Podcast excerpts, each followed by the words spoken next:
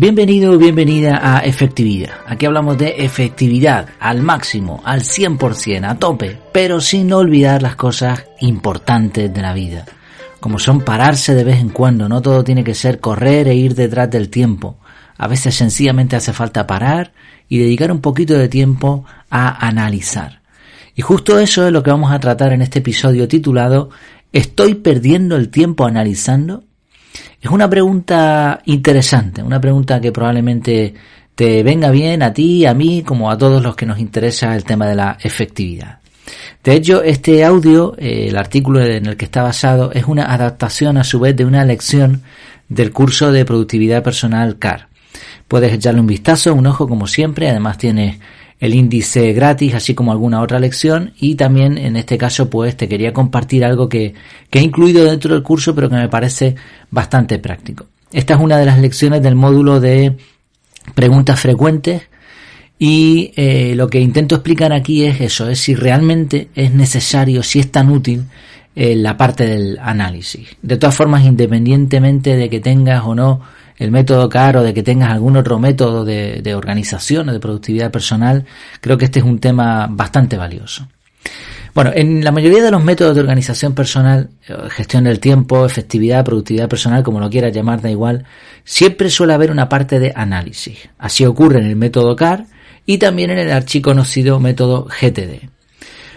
Así, la pregunta razonable es si este paso es realmente necesario y si no estaríamos perdiendo el tiempo al analizar. De hecho, he notado en los alumnos que, han hecho el curso, así como en formaciones presenciales que ya he tenido oportunidad de hacer, es que hay una sensación de mala gana a la hora de realizar los análisis y esto se va postergando. Lo mismo pasa en cualquier método, proyectos empresariales o personales. El hecho de pensar que hay que sentarse y ponerse a analizar datos produce ansiedad a mucha gente. Hay que evitar la parálisis por análisis a toda costa, eso de no analizar eh, o sea, perdón, de analizar tanto que al final no hacemos nada, y también otros muchos errores a la hora de analizar datos. Si analizamos mal, efectivamente estaríamos perdiendo nuestro tiempo. Esta es la realidad. Pero si hacemos el proceso correctamente, analizar en realidad nos va a ahorrar muchísimo tiempo y esfuerzo. Dicen que una hora de planificación ahorra dos horas de ejecución. Si te soy sincero, por lo menos en lo que es mi caso, yo no recuerdo que a mí me molestara el, proceso de análisis en ningún momento, mm, tanto en el método que estoy usando actualmente como en otros métodos que he utilizado anteriormente como GTD, por ejemplo. También es verdad que llevo usando sistemas de productividad personal desde hace muchos años y que soy un friki de toda esta temática y también que mi memoria no es muy fiable, así que no, no recuerdo si en algún momento me molestó. Ahora mismo las sensaciones que yo tengo es que el análisis es uno de los momentos del día que espero con ansias, con ganas de eso de sentarme frente al ordenador, ir viendo los elementos que me han ido entrando en las bandejas de entrada, en el correo electrónico o WhatsApp, lo que sea, pensar en qué tengo que hacer con cada uno de ellos, gestionarlo o hacerlo sobre la marcha y sobre todo ir viendo cómo desaparecen esos elementos de la bandeja de entrada. Esa sensación de control sobre, sobre mi vida para mí es extraordinaria. Y creo que el análisis es la parte fundamental, el core, el núcleo de cualquier método de productividad que valga la pena. Probablemente este efecto en mí, en mi caso, yo hablo de, mi caso, probablemente se deba a la conjunción de varios factores. Uno es que yo hago un único análisis de bandejas de entrada, normalmente a mediodía, de lunes a viernes. De tal manera que voy capturando, me van entrando cosas, veo WhatsApp, pero no lo examino, no lo analizo en el momento. Simplemente ahí se van quedando. Y esto hace que mi curiosidad vaya aumentando. Así que cuando por fin ya me siento a analizar, ya probablemente mi cerebro haya gestionado alguna de algunos de esos datos de tal manera que ya sé más o menos lo que quiero hacer, pero aparte ahora al analizar, pues suplo esa, esa necesidad de la curiosidad. Otro factor es el control de la atención.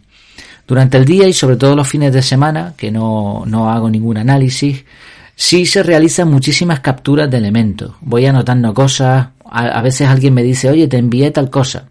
Me parece muy bien, pero por mucho que me diga que te envié o que te dejé de enviar, a menos que sea algo muy urgente, yo lo voy a analizar en mi próxima revisión. Sí, yo decido cuándo analizaré. Y esa sensación de, de tener el control sobre el análisis también creo que es provechosa. Luego el control del tiempo. Eh, el punto anterior era control de la atención, control del tiempo. Yo decido cuándo realizaré qué acciones. En algunos casos tengo que rodar o cambiar de tamaño bloques de tiempo en mi calendario, pero todas estas acciones virtuales al fin y al cabo son un control de tiempo. Es lo más parecido a esa expresión que hablamos de gestión del tiempo. Tú puedes ver en tu calendario perfectamente, estoy hablando del método que yo utilizo, ¿no? El método CAR, pero bueno, en otros métodos eh, puede ser parecido. Lo más parecido a la gestión del tiempo es esto, ¿no? Tú puedes ver cómo una actividad se expande, se achica, desaparece de tu calendario, de tal manera que el calendario se convierte en un avatar de tu vida. Durante el análisis de la, de bandeja de entrada que yo realizo, también aprovecho para completar tareas pequeñas. Y esto te da una sensación, no sé, debe, debe activarse alguna de estas hormonas de la felicidad de las que hablan los científicos, porque esa sensación de logro de que has hecho algo que es muy irreal, porque realmente las tareas pequeñas normalmente son poco importantes. Pero a mi cerebro eso le da igual, ¿no? Así en este análisis, como aprovecho para hacer alguna pequeña tareita, pues también eh, me aumenta la sensación de bienestar. Y luego el inbox cero extreme, que es una parte también que explico en el curso. La sensación de dejar a cero una bandeja de entrada, haciéndolo de la forma correcta, como por ejemplo el correo electrónico, es extraordinaria. Es como decirte a ti mismo, estoy en paz, ya puedo continuar con mi vida. Sí, en mi caso, estas son las cosas que yo creo que me, me aumentan esa sensación de tener incluso ganas, ¿no? De analizar, de que sea un momento del día importante para mí. Eh, ¿Qué puede ser, por otro lado, cosas o elementos de fricción en este análisis? E, esa sensación de no querer, de aplazarlo, de que, uff, esto me aburre, esto no, no me gusta hacer este análisis. Probablemente en muchos casos el problema consiste en que la persona ya traía derivado de su gestión anterior eh, esa sensación de falta de control. Se le habían acumulado muchas tareas, mm, bueno, y al final adaptarse a un nuevo método de organización, hay que ser honrados, esto requiere algo de tiempo. Cuanto peor, cuanto más desorganizado estabas, pues más te va a costar adaptarlo. Yo he pensado el método CAR para que sea algo muy sencillo de implementar y a la misma vez muy potente, de tal manera que en muy poco tiempo puedas estar trabajando con él. Yo calculo que en un par de semanas se puede estar trabajando a pleno rendimiento con este sistema. Pero claro, todo depende de cada caso. Y he observado que algunas personas pues tenían, claro, por eso adquirieron el curso, por eso compran un curso de productividad personal, porque necesitaban organizarse mejor. Entonces lo que he observado es eso, que, a veces hay una pequeña fricción por esto. No pasa nada, superémosla, seamos constantes, que eso en un, mes, unas semanas, habremos pasado esta, esta pequeña fricción. Eh, de todas formas, una sugerencia es que mm, el bloque de análisis, o sea, tú tienes que decidir cuándo vas a hacer ese análisis, con qué frecuencia, qué duración va a tener. Bueno, considerar esto como algo intocable. No dejar de analizar ningún día. Y si lo hacemos así, si consideramos que esto es sagrado, probablemente avanzaremos y, llegaremos a cogerle el gusto a esto del análisis. Otro problema muy común también es la resistencia al cambio, el rechazo al cambio. Hay muchos estudios que demuestran que más allá de que el cambio sea más o menos provechoso, nuestro cerebro va a intentar rechazarlo. Y el motivo es muy sencillo. El cerebro es muy eficiente, muy efectivo. Su objetivo es gastar pocos recursos. Para ello crea mapas neuronales que mm, digamos que hacen que las tareas sean repetitivas y que no tenga, eh, no tenga que esforzarse demasiado, vamos, ¿no? Son como caminos en mitad de la selva, caminos establecidos por donde una persona puede pasar cómodamente. Ahora dile tú al cerebro que no, que esa ruta ya no la quieres usar y que ahora quieres poner en marcha otra ruta nueva por mitad de la jungla. Pues eso le cuesta un esfuerzo, ¿no? Le cuesta un gasto de energía y en el fondo pues es hasta normal entender que a nuestro cerebro no le gusten los cambios. Por eso, para convencerte a ti mismo de que, mm, de que no, o sea, tenemos como dos voces en nuestro interior. Una nos dice, no, esto es un rollo, esto por qué, si esto no sirve para nada, pues la otra voz le tiene que decir otras cosas distintas, ¿no? Una, una voz nos va a decir, no te merece la pena, estás perdiendo más tiempo que antes, esto no es efectivo. Al final estás haciendo más y, y estás planificando mucho y haciendo menos. No, se trata de hacer más y planificar menos. O este sistema funciona en otros, pero en ti no, porque tú es que tú eres creativo. O bueno, tampoco pasa nada si no hago el análisis hoy. Sí, este tipo de frasecitas que probablemente te suenen son las que nos dice el cerebro a nosotros. Pero en la mayoría de los casos este diálogo interno está basado en, en nada, en absolutamente nada. No le hemos dado tiempo al método para demostrar si funciona o no, y por lo tanto la mayoría de los argumentos carecen de fundamento. Por eso nuestra otra voz tiene que decirle a ese cerebro que gandul, ¿no? que no tiene ganas de trabajar, le tiene que decir, no tienes razón, no tienes razón, no tienes base para decir eso. Pruébalo y después hablamos.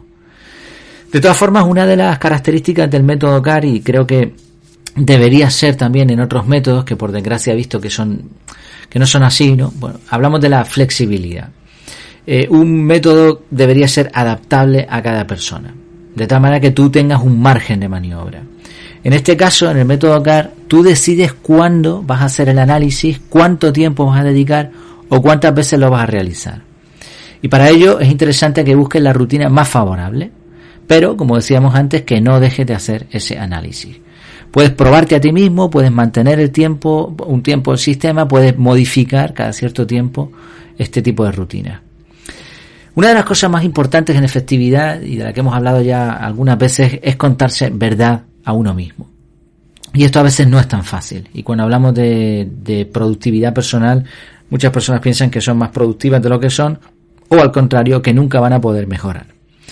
Bueno, de todas formas, como siempre, me tienes a tu disposición si crees que este tema te puede resultar útil, si tienes alguna duda sobre el método CAR o sobre cualquier otro método en lo que, que yo te pueda ayudar, por supuesto, pues cuéntamelo, cuéntame cómo te va, cuéntame cómo, cómo ves tú este tema del análisis y cómo te puedo ayudar, en definitiva. Poco a poco estoy viendo cómo más alumnos terminan el curso. A fecha de hoy, cuando estoy grabando este audio, hay como 35 alumnos ya que, bueno, casi todos lo han terminado. Voy viendo algún feedback y yo también pues voy adquiriendo más experiencia. Así que, pues eso, igual te puedo echar una mano sin necesidad, ¿eh? esto sin compromiso de que adquieras o no después el curso. Nos quedamos con una frase de José Luis Borges. Eh, muy interesante esta frase. Dice, pensar, analizar, inventar. No son actos anómalos, son la normal respiración de la inteligencia. Así que, en definitiva, yo pienso que el análisis, ya sea que, se realice dentro de un método, sistema o no, es esencial en la vida. Por eso una de las cosas que decimos al principio de este podcast es que hay que, a veces hay que parar y reflexionar, meditar, darle al coco. Ese análisis es el que nos va a llevar a tener éxito en las eh, diferentes acciones y futuras acciones que realicemos. Pues como siempre puedes aprovechar los comentarios, puedes compartir y todas esas cosas y nada, aquí me tienes. También tienes mucho más contenido, el curso también con una oferta interesante para ti, lo tienes en las notas del programa y en mi casa en efectividad.es un montón de contenido más. Me despido, hasta la próxima. Mientras tanto, que lo pases muy bien.